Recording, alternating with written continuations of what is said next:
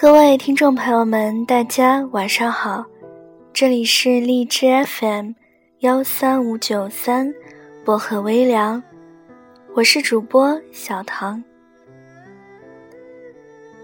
今天小唐想跟大家分享的这篇文章，来自张浩晨写的。他不是你喜欢的那种人，却是你喜欢的那个人。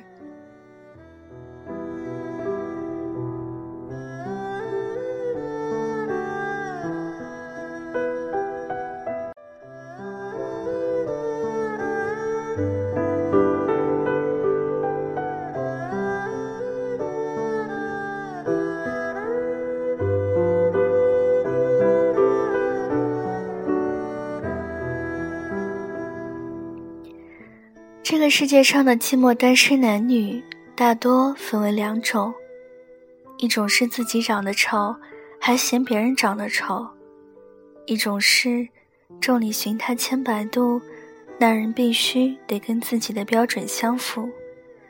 总之，爱情这场大浪淘沙，让该恋爱的都爱上了，爱不上的就越来越作。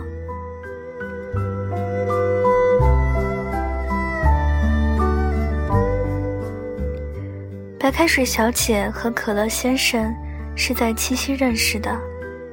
他们在某交友网站“让我们做一日情侣吧”的活动页面互相看顺了眼，约在世贸天阶的巨大 LED 显示屏下面碰面，就充当一日情侣。这两个黄金单身贵族都是奇葩。白开水小姐是个老清新。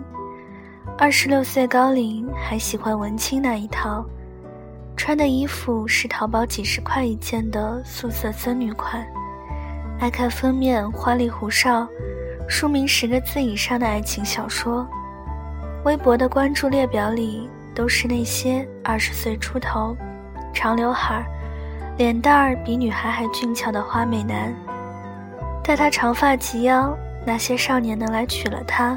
那真真是极好的。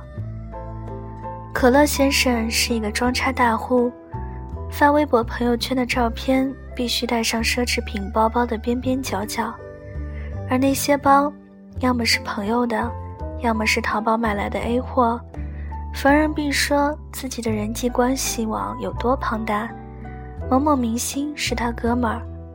可乐先生把自己吹嘘的仿佛腰缠万贯。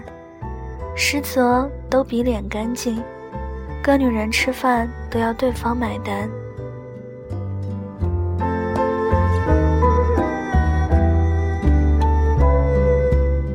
一日情侣的活动页面上，可乐先生传了一张自己穿白衬衣、侧脸对着鹿角的文艺照，白开水小姐的则是一张穿着嫩色衬衫，靠在朋友的 MCM。欧洲著名奢侈时装品牌包上的自拍，于是双方碰巧正中对方下怀，可一见面立刻见光死。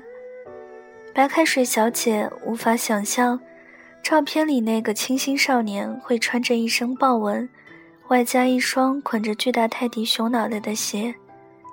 当然，可乐先生也无法忍受对面这个满身碎花的素颜路人。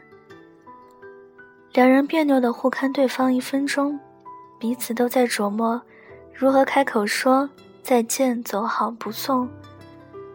等到第十七对情侣从他们身边经过后，可乐先生突然开口了，他说：“来都来了，别输给他们。”两人彼此不顺眼到什么程度呢？那天他们全程没说什么话，上午。坐在巴黎贝甜玩手机，下午坐在星巴克继续玩手机，终于熬不住，准备走的时候，碰见一对情侣，男的是可乐先生的邻居，女的是白开水小姐的同事。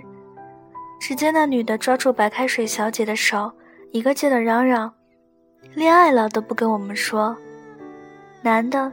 则用一根手指不断地戳可乐先生的肩膀，恭喜他终于脱单。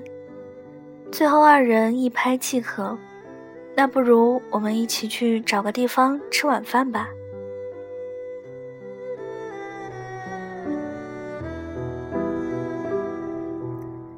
于是他们被这对情侣带到了建国门外的一家日本料理店。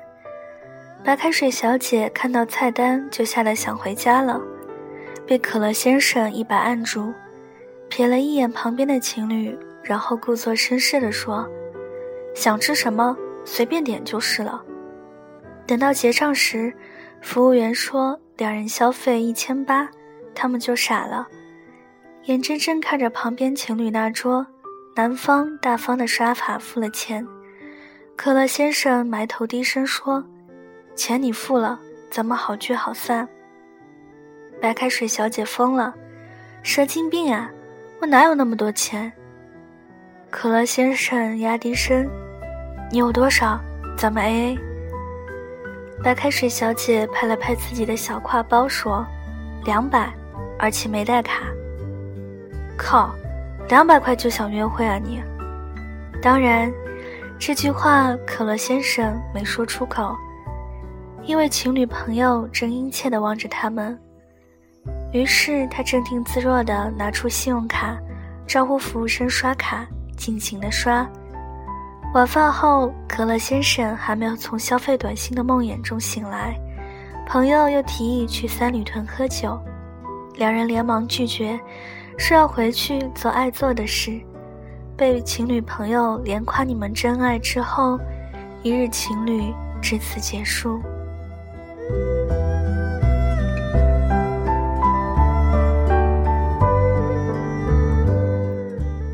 王家卫的电影说，其实爱情是有时间性的，认识的太早或者太晚，结果都不行。如果我在另一个时间或空间先认识他。这个故事的结局就可能不一样。白开水小姐在大四谈过一场无疾而终的网恋，对方说自己是个飞行员，爱写博客，笔名叫“空中列车司机”，文笔酸到不行，背景音乐就一直在雷光下、陈绮贞等人的歌单里轮换。白开水小姐很爱他，可最后。人家飞来飞去就失踪了，至今杳无音讯。可乐先生的爱情史可谓是灌满碳酸，超级刺激。他是个典型的吃软饭主义者，但北京的名媛都看不上他，于是靠着自己的少年外表，专攻土豪胚子，要么是女博士，要么是女码农。三年谈了十几个妹子。他就像家客栈，专门收留进京赶考的书生，和每个人私定终身。心想这么多，总有一个会高中状元。但时间不等人，至今在爱情领域没有半点收获。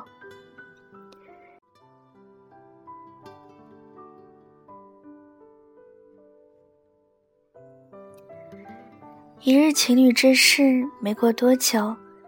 白开水小姐和可乐先生就成了室友。事情是这样的：七夕之后的某天，白开水小姐在上班路上突然被围堵，地铁站里几个年轻人追着喊她“碎花姑娘求合影”。到了公司，也惹来众人侧目。等他打开微博之后，彻底惊呆了。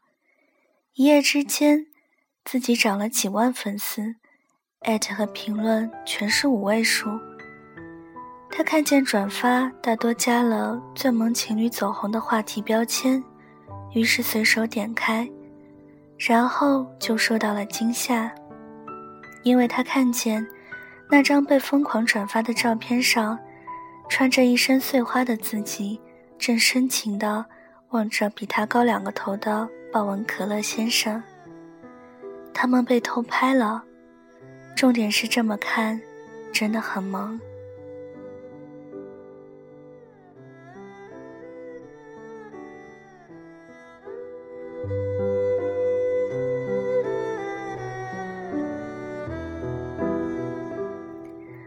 噩梦没有结束，走红后是随之而来的媒体采访和电视节目邀请，连某某制片都发来私信，要为他们量身打造一部电影。白开水小姐昏了头，理智告诉她应该发条微博澄清。但当她看见微博关注的几个成 V 明星都跟她互粉之后，她选择性失明，默认了一切。随之而来的是，所有人都在看他的可乐先生什么时候出现。下班后，白开水小姐就成了箭靶，被无数目光扫射，最后被逼退到面包店里，看见了共患难的可乐先生。可乐先生房子到期，交不出房租，于是白开水小姐硬着头皮定下协议。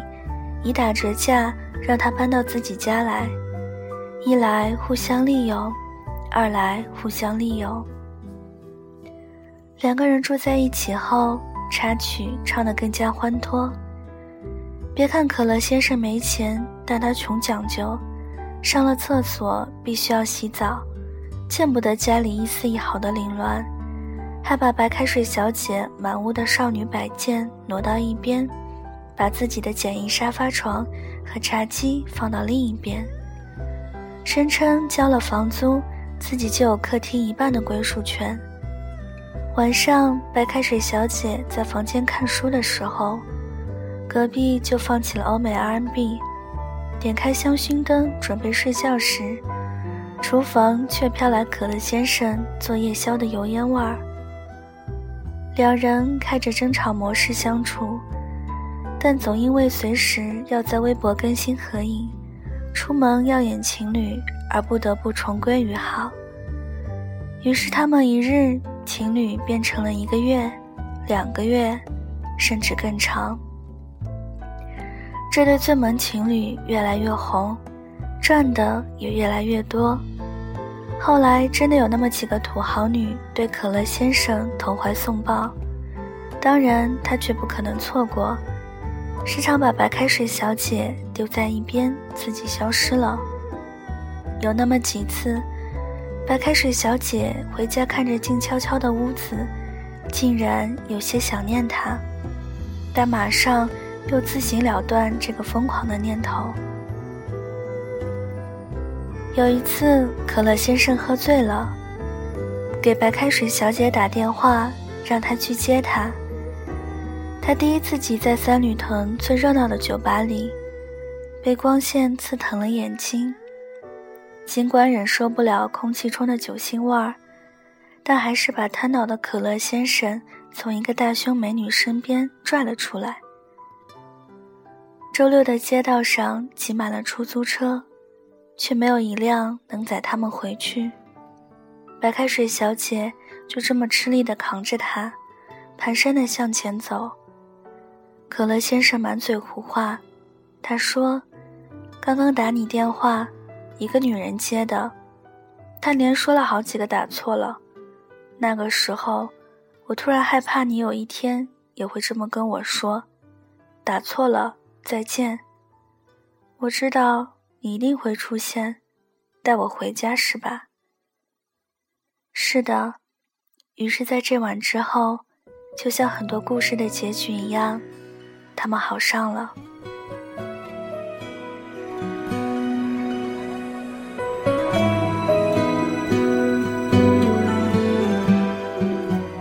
没有电光火石，没有山高水长，只是自然而然的发生了。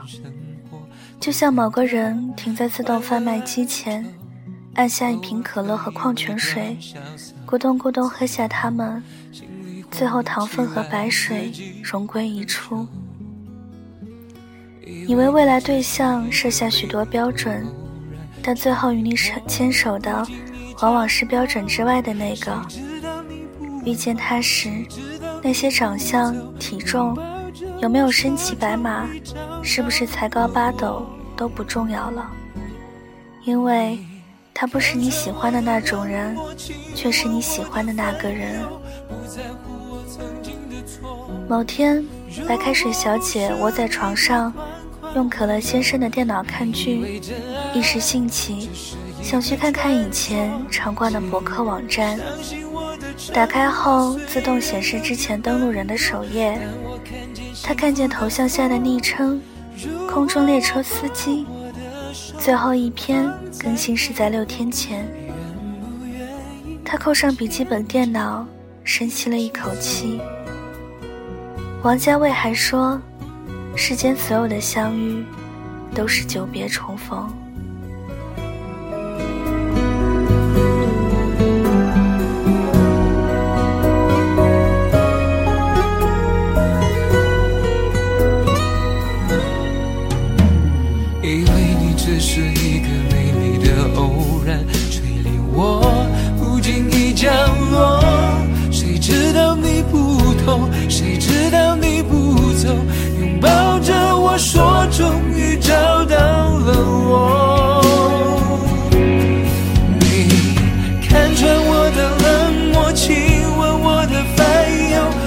在乎我曾经的错。如果不是你的款款温柔，还以为真爱只是一个传说。请相信我的承诺，虽然有点笨拙，但我看见幸福的风。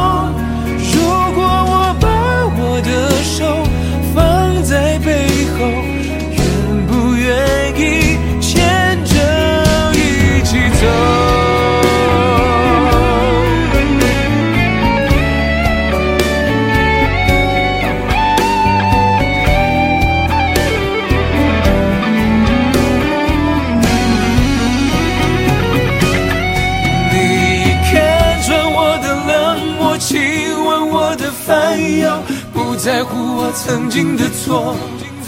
如果不是你的款款温柔，还以为真爱只是一个传说。相信我的承诺，虽然有点笨拙，但我看见幸福的风。如果我把我的手放在背。